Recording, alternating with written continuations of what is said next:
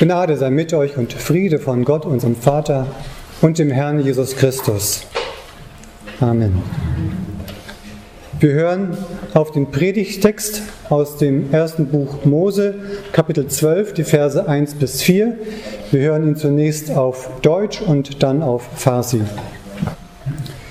Und der Herr sprach zu Abraham, Abraham, Geh aus deinem Vaterland und deiner Verwandtschaft und aus deines Vaters Hause in ein Land, das ich dir zeigen will.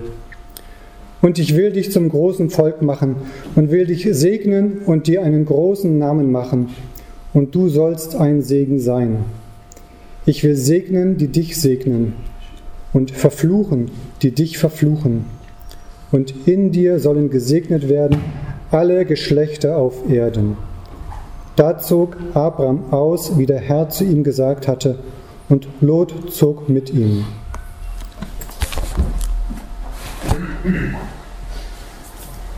Liebe Gemeinde, wer ist wohl würdig, die Fußball-WM zu gewinnen? Der Iran ist raus, Deutschland ist raus, Brasilien ist raus, Belgien und Frankreich schlagen sich ganz gut, aber nur einer von ihnen kommt ins Finale. Es gab lange Favoriten, Teams, denen man es zutraute, gute Spieler, gute Spiele.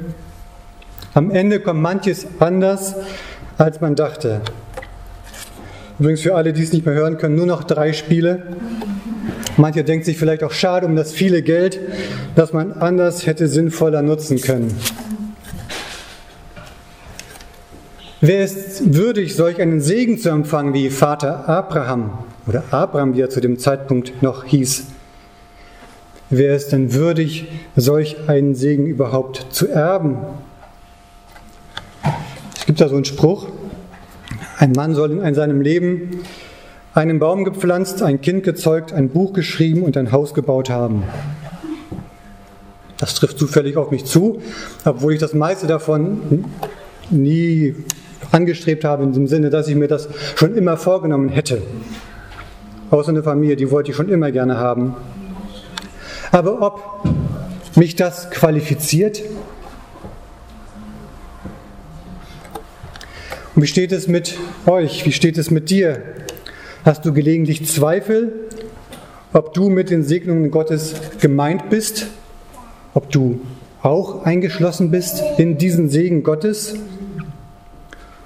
Oder hast du gelegentlich den Eindruck, dass du mal wieder übersehen wurdest, so wie dein Leben gerade läuft, gesundheitlich, beziehungstechnisch, beruflich?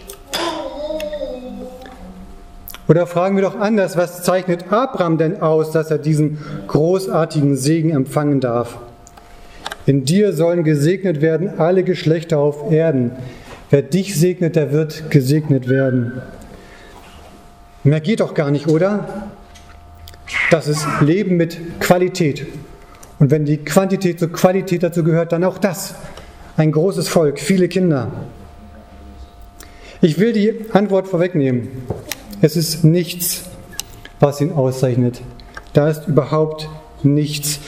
Abraham hat bis zu diesem Zeitpunkt keine glorreiche Schlacht geschlagen. Er hat keinen großen Glaubensmut gezeigt. Er hat keine ruhmreiche Tat getan. Nichts, was uns überliefert wäre. Gut, vielleicht haben seine Brüder was falsch gemacht, dass er nur noch übrig blieb. Sein jüngster Bruder starb und hinterließ Töchter und Söhne, Milka und Lot. Also Milka tatsächlich wie die Schokolade. Sein, der mittlere nahm Milka zur Frau. Sie war seine Nichte. Das war aber in diesem Fall sehr ehrenvoll, weil ihr Vater offensichtlich nicht es geschafft hatte, sie noch rechtzeitig zu verheiraten. Aber Abraham nahm Sarah zur Frau wie man einige Seiten später lesen kann, seine Halbschwester. Sie hatte den gleichen Vater, aber eine andere Mutter. Das wäre rechtlich in Deutschland nicht möglich. Eine Spur, die, die man verfolgen könnte, wäre seine Abstammung von Sem, aber bei Abraham in seinem Leben werden wir nichts finden. Der Segen Gottes für Abraham ist nicht an Verdienste Abrahams gebunden. Es ist nicht Abraham, der sich vorab für würdig erweisen musste. Er kann nichts dafür, dass er gesegnet wird. Und sein Bruder hatte nichts falsch gemacht.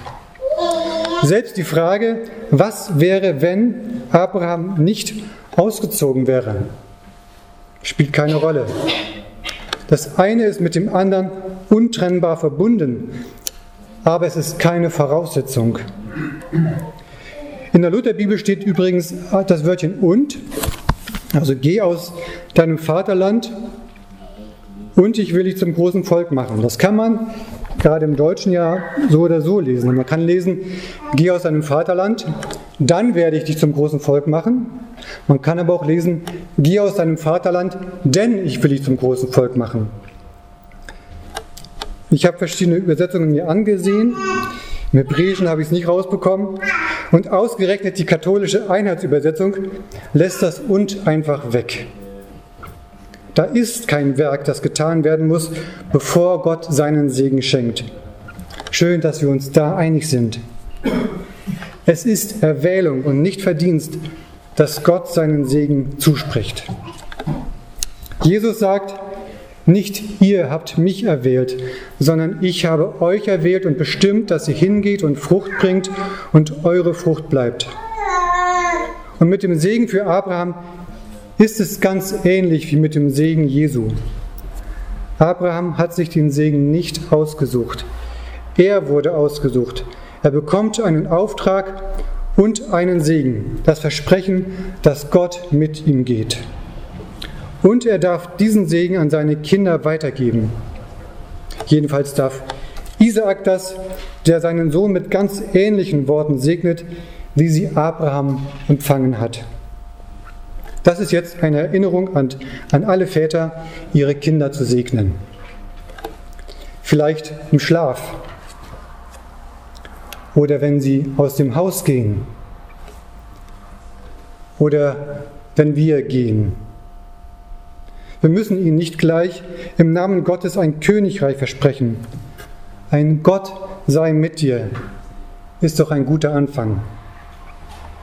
Übrigens, seit Jesus sind Kinder insbesondere die, die durch Wasser und Geist geboren sind, durch Taufe und Gegenwart Jesu in uns. Und diese Kinder dürfen selbst geistliche Väter und Mütter werden, die anderen auf ihrem Weg mit Jesus helfen. Vielleicht sogar erst auf ihrem Weg zu Jesus. Und das ist genauso viel wert. Das ist die Frucht, von der Jesus spricht.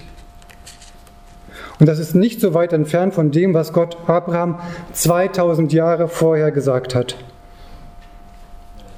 Und das, was uns 2000 Jahre später noch immer umtreibt, dass Menschen anfangen, Gott zu vertrauen. Dass die einen den anderen vorleben, wie das geht, Gott zu vertrauen.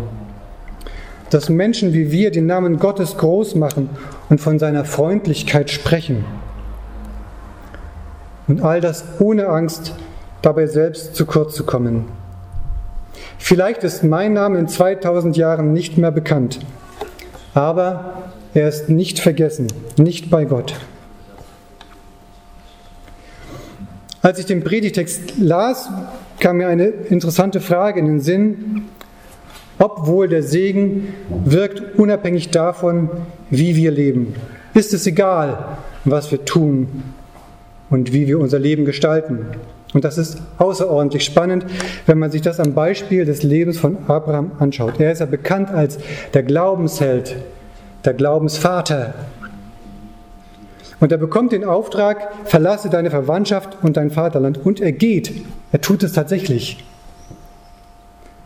Ich habe neulich im Hauskreis einen äh, schönen Satz gelernt, Gott segnet im Gehen. Hoffe, ich habe das jetzt richtig wiedergegeben.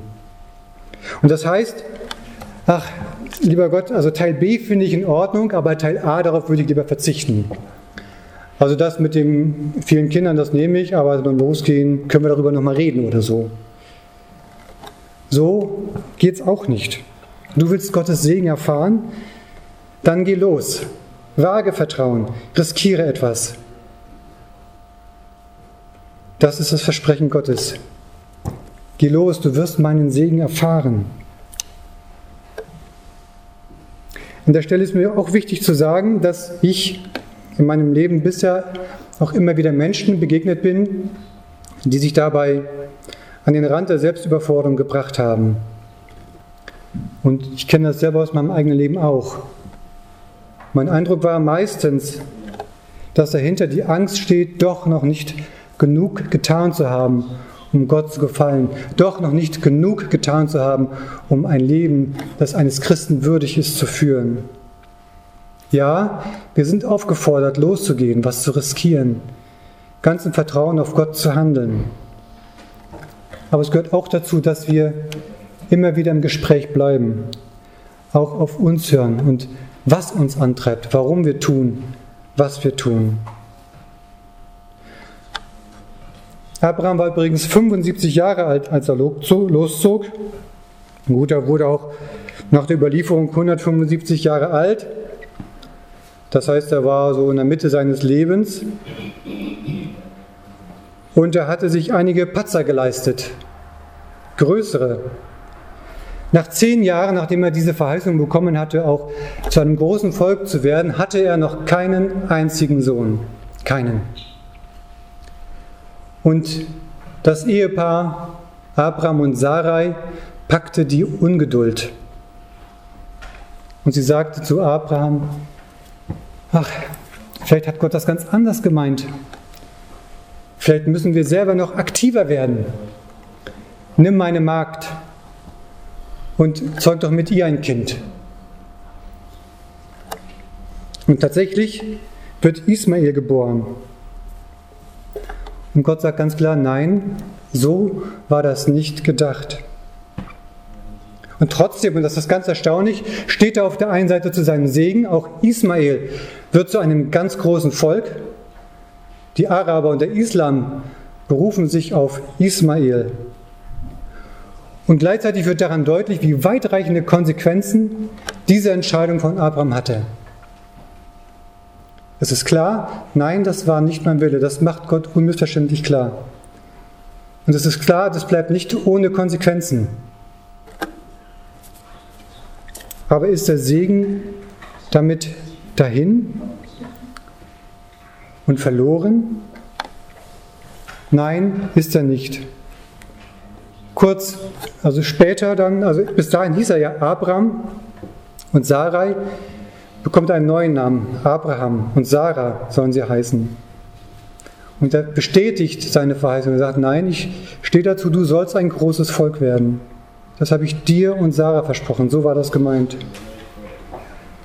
Und am Ende seines Lebens hat er den einen Sohn mit Sarah und eine Wirkungsgeschichte, die er selber nicht mehr erlebt.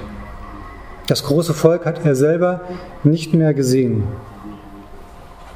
Ich denke, diese Geschichte von Abraham kann uns Mut machen. Sie spricht von der Großzügigkeit Gottes, von seinem voraussetzungslosen Segen. Sie klammert unsere Mitwirkung nicht aus und klammert auch nicht die Zweifel und die Schattenseiten aus. Und sie spricht von der Gewissheit, dass Gott am Ende an sein Ziel kommt. Der Segen Gottes ist kein Weltmeistertitel, den man sich erkämpfen könnte. Der Segen Gottes ist eine Starterlaubnis, verbunden mit dem Versprechen, dass Gott selbst uns den Rücken stärkt. Als Trainer sozusagen. Wir werden erfahren, dass wir uns freuen können. Wir werden erfahren, dass wir scheitern. Wir werden vielleicht gefault, und wir werden wohl auch einmal andere faulen. Wir werden kämpfen und auch einmal verlieren. Vielleicht, weil wir den Anweisungen des Trainers nicht gefolgt sind. Aber das ist kein Drama, solange wir den Trainer nicht feuern. Aber zur großen Abschlussparty reisen alle wieder an, die dabei sein wollen, auch die, die schon vor uns gehen mussten. Und für alle, die äh, Fußballvergleiche jetzt endgültig nicht mehr hören kann, ist eine Woche. Nächsten Sonntag ist Endspiel. Dann ist endgültig erstmal damit wieder Feierabend. lass mich am Ende noch einmal sagen, klar sind der Segen, den wir heute gehört haben, und die Verheißung zunächst für Abraham. Aber wir gehören jetzt auch zu dem großen Volk, das den Namen Abraham mit Hochachtung führt und damit Gott, den Vater von Vater Abraham, groß macht. Und wir dürfen seinen Segen leben und wir dürfen diesen Segen weitergeben. Und der Friede Gottes, der höher ist als alle unsere Vernunft, bewahre eure Herzen und Sinne in Christus Jesus, unserem Herrn. Amen.